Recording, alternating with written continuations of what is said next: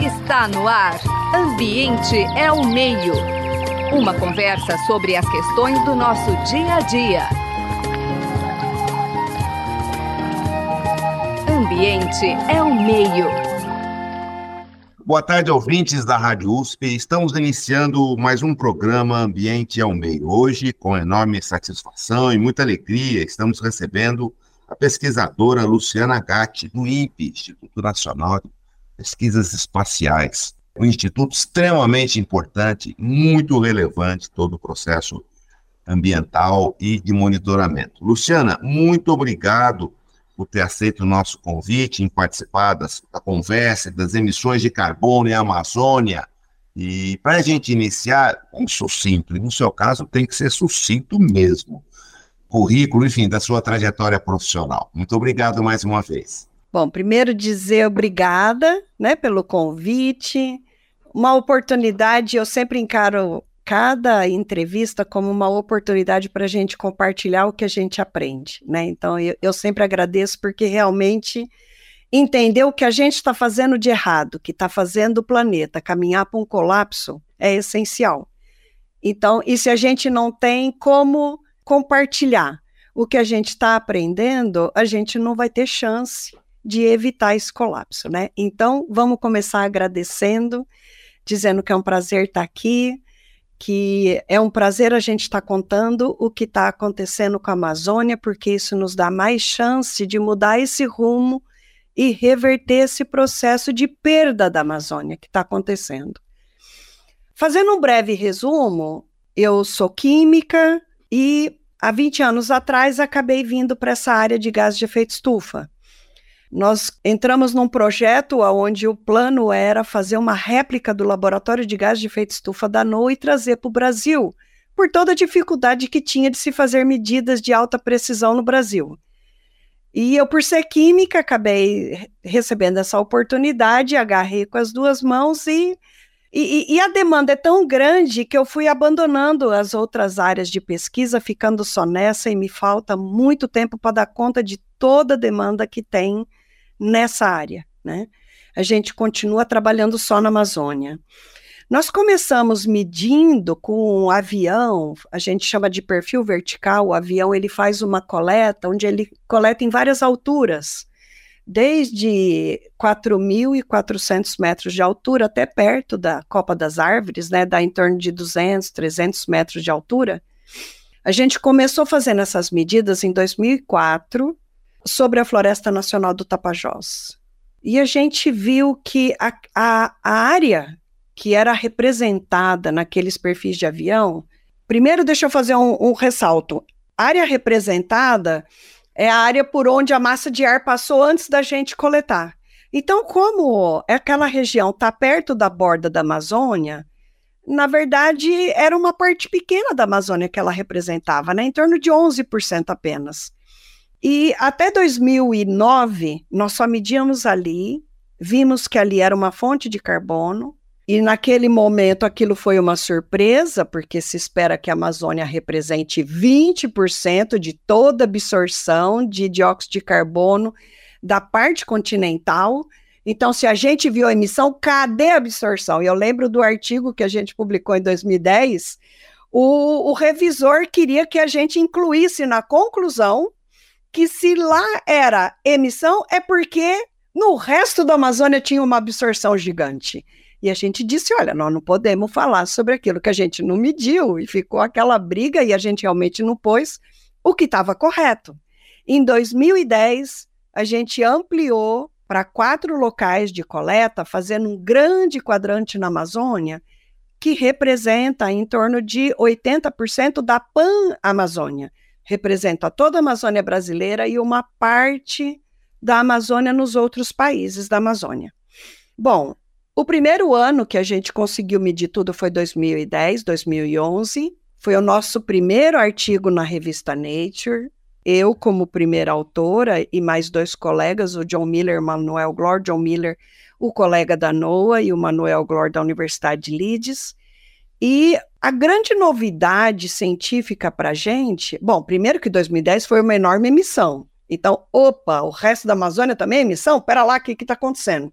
Só que 2010 foi um, uma extrema seca. Né, foi um ano anômalo, teve El Ninho junto com anomalia de temperatura do Oceano Atlântico, tá? A Amazônia ficou super seca, muita queimada, muito desmatamento, muita emissão. Aí 2011 chuvoso e foi praticamente neutro. Então, opa, esse artigo primeiro, ele mostrou que a condição climática faz uma enorme diferença na Amazônia. A partir daí, a gente esperava né, que a gente fosse ver aquela enorme absorção. Foi passando 2012, 2013, 2014 e a gente não via aquela enorme emissão. E em 2021, a gente publicou um artigo que já tinha nove anos de medida, né? Porque como a gente viu um, uma imensa variabilidade de ano para ano, dependendo da condição climática, a gente chegou à conclusão de que tinha que ter uma década de medidas para responder à pergunta: o que a Amazônia representa no balanço global de carbono? É a primeira pergunta que faltava responder, que apesar de todos os esforços científicos, a gente ainda não tinha respondido. E foi esse artigo de 2021 que teve um impacto enorme no mundo inteiro, o altímetro dele é 5.200, vocês acreditam nisso? É, é, chocante, é chocante. Eu nunca vi um artigo que teve assim, mas realmente chocou todo mundo falar que a Amazônia é uma fonte de carbono. E aí o que a gente descobriu é que a Amazônia é uma fonte de carbono porque nós estamos fazendo uma emissão maior lá naquela região do que a floresta é capaz de absorver. Essa foi a primeira grande conclusão. A segunda, a região sudeste da Amazônia, ela já está tão alterada que a própria floresta também virou uma fonte. E aí eu tenho que fazer um parênteses. A gente também fez uma outra descoberta muito importante nesse artigo. A gente tinha quatro locais, a gente tem, né? Quatro locais de coleta e a gente vê um resultado completamente diferente de um para outro. E a pergunta que a gente se fazia é por que que uma região da Amazônia se comporta completamente diferente da outra. Né? O que, que elas têm de diferente? É, o que, que acontece? O pessoal pensa na qualidade do solo, né? na, na, na condição climática, mas a diferença é muito grande. O Nordeste da Amazônia é uma fonte enorme de carbono, o Sudeste é a segunda maior fonte, e aí do lado oeste era em torno de neutro. E sempre vem aquela pergunta: o que, que acontece lá do lado leste para ser essa fonte enorme? Hoje a gente vê que o lado leste emite oito vezes mais carbono que o lado oeste. Né? O que, que eu chamo de leste? É o, essencialmente o estado do Pará e Mato Grosso. Bom, e aí a gente foi estudando um monte de coisa para tentar entender esses resultados, né? E aí a primeira informação que começou a fazer sentido nesse resultado é o tanto que cada região está desmatada. A região nordeste da Amazônia, que é a que tem a maior emissão, é a que está mais desmatada. Está desmatada quase 40%. A região sudeste, que é a segunda maior emissão, é a segunda mais desmatada, está em torno de 30% desmatada. E do lado oeste, ela está em torno de 11, 12% desmatada. Então, isso explica por que, que no lado oeste a floresta ainda está funcionando bem, está saudável e está conseguindo compensar as emissões humanas. Então, na prática, fazendo um balanço, juntando natureza mais humanidade, como se a gente não fosse natureza. Vamos falar diferente. Juntando floresta e ações humanas, a gente chega numa condição neutra do lado oeste, isso até dezembro de 2018. E no lado leste, estamos falando aí do Mato Grosso e do Pará, essencialmente, nós temos uma grande emissão. E ali, em média, está 30% desmatado. E a gente observou que existe uma correlação entre desmatamento e perda de chuva e aumento de temperatura. Até 30% de desmatamento, a gente viu que isso acontece apenas na estação seca. A influência na estação chuvosa não é perceptível, né? E o tanto que perde de chuva é quase que igual ao tanto que está desmatado. Então, 28% de desmatamento no sudeste da Amazônia tem uma perda de chuva de 25%. No nordeste da Amazônia, 37% de desmatamento tem uma perda de chuva de 34% na estação seca, é, no pico dela, agosto, setembro, outubro. Quando a gente olha para a temperatura, a situação do Sudeste está pior que do Nordeste. Isso é uma coisa que a gente não entendia por quê, e a nossa, a nossa hipótese é porque lá no Nordeste da Amazônia tem uma área de, de que é superfície de água maior que 5%. Então, a, a, evaporação dessas grandes áreas alagadas deve estar compensando esse processo em termos de temperatura, mas na região sudeste, que só tem 1% de superfície de água, depende essencialmente da floresta evapotranspirar, jogar água para a atmosfera, né? Então, como lá tem muito menos, você desmata 30%, você tem 30% a menos de evapotranspiração, e aí você tem esse efeito na temperatura, na perda de chuva e no aumento de temperatura. Por que, que a gente vê no aumento de temperatura? Porque quando está ocorrendo a evapotranspiração, você está tirando a água do estado líquido para o estado de vapor, né? O estado gasoso, você tem que essa transformação, a água, ela pega a energia na faixa do calor, né, no infravermelho, então ela está resfriando a atmosfera ali onde o processo está ocorrendo, né? Uh, você pode dizer, ah, mas no equilíbrio, Luciana, depois devolve, porque a hora que essa hora que condensar essa chuva, vai devolver essa energia, tá? Mas é lá em cima. Aqui embaixo, ela ajuda a resfriar. E é por isso que quando a gente está num bosque, está num, num, parque, ele é fresco. A gente pensa que é por causa da sombra só da árvore, mas na verdade é esse processo de evapotranspiração que vai fazendo reduzir a temperatura. É o mesmo efeito daquele ventiladorzinho que tem lá, aquele reservatório de água, e conforme o ventilador está funcionando, ele vai jogando vapor de água no ambiente, essa água evapora e ela consome a energia infravermelho, então resfria ali o ambiente uns 5 graus, né? É o processo do climatizador. Então, a, a gente foi entendendo todos esses mecanismos. A gente começou só olhando para os gases de efeito estufa, né? Que, que é a minha especialidade, mas para entender por que, que a gente encontrou todas essas essa condição tão especial na Amazônia, a gente precisou estudar muita coisa de outras áreas, né? E aí você vai lá para meteorologia, você vai para física, você vai para biologia, porque o que, que acontece com a árvore quando ela entra no estresse climático? Ah, ela fecha o estômago para não perder água. Então aí você entende por que, que também aumenta as emissões. Não é só porque a mortalidade nessas regiões está aumentando mas também esse estresse faz com que tenha menos fotossíntese. Essa é uma das hipóteses que o pessoal, em projetos que chama seca floresta, sabe, quando eles limitam a chegada da água até a superfície do solo, eles observaram que reduz a fotossíntese, mas a respiração continua a mesma. Então, isso também explica por que, que essas regiões mais emitem do que absorvem. Bom, então no artigo de 2021, que era o nosso segundo artigo na Nature, né, onde eu também fui a primeira autora, e aí, aí eu fui a primeira autora sozinha, porque a gente desenvolveu mais aqui no Brasil essa, essa parte, né, do que com os colegas. Acabamos 2018, né, esse artigo foi publicado em 2021, sabendo isso. Quando a gente vê no governo Bolsonaro o desmatamento desembestar e as queimadas também, e até nesse artigo 2021, a gente não sabia afirmar com certeza se a região sudeste já não tinha atravessado o ponto de não retorno, porque quando a gente. Sudeste, sudeste da Amazônia. Sudeste da Amazônia.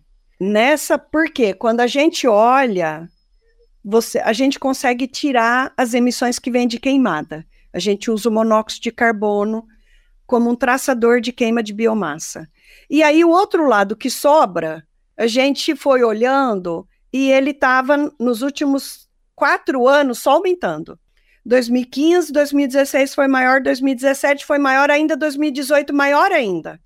Existia realmente a pergunta se aquela região já não tinha atravessado o ponto de não retorno. E, sinceramente, tanto eu como Carlos Nobre tínhamos a, a suspeita de que talvez sim. Quando começa isso, a, a, a, esse monte de queimada, minha primeira minha primeira ideia foi calcular 2019 e 2020 para ver se essa região tinha atravessado o ponto de não retorno. E como que eu te, teria essa informação? Se tivesse continuado crescendo, sim, atravessou o ponto de não retorno. Se tivesse lá no máximo, ainda poderia ser sim, porque eu poderia pensar que a gente já chegou num teto de emissão por mortalidade, por processos, né? Que a gente chegou no máximo ali do processo. Mas a surpresa boa desse último artigo, que foi publicado 23 de agosto, é o nosso terceiro artigo na Nature, onde eu também sou a primeira autora. Aí eu, eu fiquei super feliz, porque o resultado foi na média dos últimos quatro anos. Então, não só não aumentou, como ainda não estava no máximo, estava na média dos últimos quatro anos. Então, isso me fez dizer: ufa, não atravessamos o ponto de não retorno no sudeste da Amazônia e agora eu vou calcular o resto. E aí veio a péssima surpresa de que o lado oeste da Amazônia virou uma fonte e ele era neutro. Imediatamente eu cato no telefone uma... e ligo para o Cláudio Almeida. Né, Luciana? Uma fonte de emissão de carbono. Exato. Quer dizer o quê? Quer dizer que tinha mais emissões do que absorções. Gente, tanto faz falar em termos de carbono ou dióxido de carbono, né? Se a gente só quer falar em carbono, porque você tem como fonte de carbono o CO2, o metano, o CO, então você pode levar para facilitar depois de você somar tudo e falar CO2 equivalente. Quer dizer, no CO2 equivalente entra o N2O também, mas você pode, em termos de carbono, só para saber do, do tanto de CO2, falar só sobre carbono ou falar sobre CO2. E aí é só você fazer uma continha: carbono é peso atômico 12, CO2, peso molecular 44. Se eu estou falando para você uma informação em carbono e você quer saber em CO2, você divide pelo 12, multiplica pelo 44, você vai ter o teu resultado em CO2. Então, quando a gente olha para esse lado, e eu vou conversar com o Cláudio Almeida, que é o responsável pelo PRODES e pelo DETER no INPE, e aí, Cláudio, você está vendo alguma coisa aí do lado oeste, né? Você está vendo o desmatamento ter aumentado muito? Porque eu vi aqui um, que deixou de ser neutro e virou uma fonte muito considerável lá do oeste, né? O que está acontecendo? Primeiro, eu desconfiei das medidas, né? Fui lá olhar perfil por perfil, a medida, o background que foi calculado, fui lá ver tudo para fazer um quality assurance, né? Será que não tem nada errado? De repente, com amostrador, de repente, né? Então, primeiro, eu desconfiei do dado. Quando eu tive certeza do dado, eu fui falar com o Cláudio Almeida e aí ele me disse que realmente o desmatamento tinha ido intensamente para o lado oeste, né? Não é que no lado leste diminuiu, não, aumentou em todo lugar na Amazônia. O desmatamento aumentou 90% na Amazônia. Se a gente pega o desmatamento médio 2010, 2018 e compara com 2019 e 2020, aumentou 90% o desmatamento. Então, tinha motivo, né? E, e aí eu tive a ideia de propor para o pessoal do PRODES fazer um mapa, tipo georreferenciando as emissões. Então, a gente fez, né? Eles fizeram, né? Uh, um mapa médio de desmatamento, um grau por um grau, na Amazônia toda. Quanto que desmatou em média cada quadradinho de um grau por um grau. E aí a gente comparou com 2019 e o 2020, e a gente realmente viu tanto que o desmatamento cresceu lá, em que regiões, e colocamos né, isso junto com os dados que a gente estava vendo e bateu. Foi bacana, né? Bacana. Então, uh, foi assim que o pessoal do PRODES entrou no artigo. Marcelo, eu estou falando, falando, você quer fazer uma pergunta? Porque senão eu vou embora contando o resto da história. Sua, as suas histórias são muito muito embasadas do ponto de vista científico, a gente fica viajando aqui, Luciano, um pouco aflitos com os resultados, né? Então, a Amazônia, hoje, essa história popular, né, o pulmão do mundo, esse pulmão está combalido, eu diria. Está pedindo socorro. Ele está pedindo socorro. Pois bem, é, nesse sentido, nós temos muitas frentes que a gente poderia conversar, desses dados tão relevantes Porém, eu fico aqui pensando, Luciana, a legislação é incapaz de, de deter isso tudo, porque até agora nada ocorreu, mesmo tendo uma legislação, essa famigerada lei que veio substituir o Código Florestal, que a gente chama carinhosamente de Lei da Motosserra, né, a 12.651 de 2012, que foi uma abertura de portas, né, que a pessoa começou a falar assim, opa, temos impunidade. Portanto, essa história do temos impunidade, você deixou muito claro, isso ficou em último grau após o, o ex-presidente assumir toda essa turma do agronegócio é, e mineração, achar que então agora é a nossa vez, né? A fiscalização, ela pode se tornar efetiva? Qual é o quadro que vocês, é, que trabalham com isso há tanto tempo, é uma reparação, é uma reconstrução do ecossistema? Como é que eu posso melhorar esse processo a curto, médio e longo prazo? Qual a perspectiva da Amazônia? Nós vamos ter esse lenta e gradual, assim não tão lenta e não tão gradual desmatamento, o que se espera desse processo? Bom, deixa eu só terminar dando duas, duas informações que a gente coletou nesse artigo, porque isso embaseia o que eu vou te dar como resposta. Depois que a gente viu que as emissões de carbono aumentaram 122% e o desmatamento aumentou 90%, a área queimada na Amazônia aumentou 42%, faltava botar o carimbo de culpado na testa do Bolsonaro e do Ricardo Salles, né? Por que, que o desmatamento aumentou? E aí foi aí que a gente chamou o pessoal da Universidade Federal de Minas Gerais, especializados em política pública. Eles já publicaram um monte de artigos sobre o PPCDAN, sobre o que o Código Florestal trouxe de mudança, né? E, e depois de 2012 o que aconteceu, é um pessoal especializado nisso. Então a gente trouxe eles para a equipe para fazer a mesma análise, comparar uma média do 2010 ao 2018 e o que foi o 2019 e 2020. E aí a gente viu que as multas despencaram, os pagamentos, os julgamentos das multas, mais ainda, e o pagamento das multas foram para quase zero. E realmente, Bolsonaro assumiu e falou: acabou a fábrica de multas do Ibama e foi um desmonte.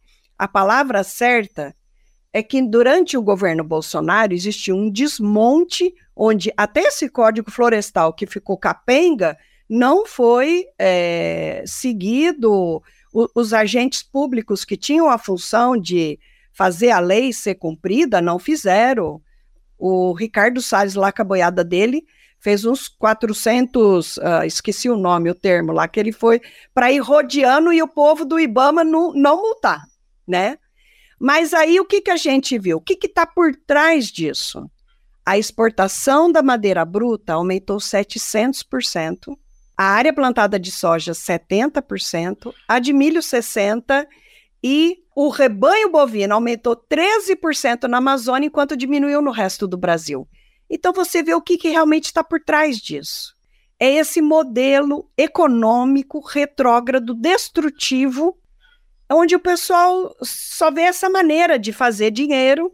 Então, assim, a, a gente tem que ter, respondendo a tua pergunta, não é só fiscalizar, a gente tem que dizer esse modelo econômico que está errado e a gente tem que botar no lugar um outro modelo econômico. Dá para ter na Amazônia a, a economia, dá para ter rendimento, dá para ter desenvolvimento né, econômico humano sem destruir a floresta. A gente sabe. Então a pergunta é: por que, que se opta por esse modelo destrutivo? Isso foi o que os bandeirantes fizeram 400 anos atrás. Então, assim, será que nós não evoluímos nada? Né? Então, pa não é possível. Parece que não, né, Luciana? Olha, eu vejo assim, eu, eu gosto de chamar de sojeiro. Os sojeiros do Mato Grosso invadiram uma parte lá do Pará e estão desmatando tudo. Você chega em Santarém, parece que você foi para o Mato Grosso. Lotado de casa agrícola, você só vê soja, é mar de soja. Eles desmataram quase 70% lá, onde não é reserva legal, ou não é área indígena, que também eles invadiram pra caramba. Então, assim, gente, não é possível, né? Aí o cúmulo do absurdo é eles fazerem aquela CPI sabe, para o MST, e não para os grileiros invasores de terra pública da Amazônia, e, né, e, que, que realmente foram, foram os criminosos, a, a tal da máquina da invasão de terra, está lá na Amazônia. E eles é, culpando MST. É uma hipocrisia, né, Luciana? Olha, terrível, terrível, viu? Luciana, infelizmente o nosso tempo se esgotou. Vamos ter Gente, que marcar. O tempo voou. Voa, voa, boa prosa, o tempo voa. Nós vamos ter que marcar outros encontros com a Luciana para contar mais um pouco sobre toda essa experiência da Amazônia, perspectivas e etc. Por hora, só temos que agradecer imensamente a pesquisadora do INPE, Luciana Gatti, por essa prosa extremamente esclarecedora, um pouco aflitiva, viu, Luciana? É, sobre como emissões. Como não ser aflitivo, né? Como Nós não ser aflitivo? Na Amazônia ser destruída, gente. É, é. E o pior, sabe, sabe, eu só queria falar uma coisa, porque aqui eu estou falando com as pessoas da ciência. Eu notei na, na, durante a Covid que a ciência ela virou, ficou marginal à sociedade. A gente apresenta trabalhos só para cientistas, a gente escreve só para cientistas, e a gente está perdendo o diálogo com a sociedade. E é esse movimento que me faz agradecer tanto quando eu tenho a oportunidade de falar, porque as pessoas têm que saber o que a gente está aprendendo, porque nós estamos fazendo tudo errado. E como é que nós vamos mudar o que nós estamos fazendo se a gente não souber?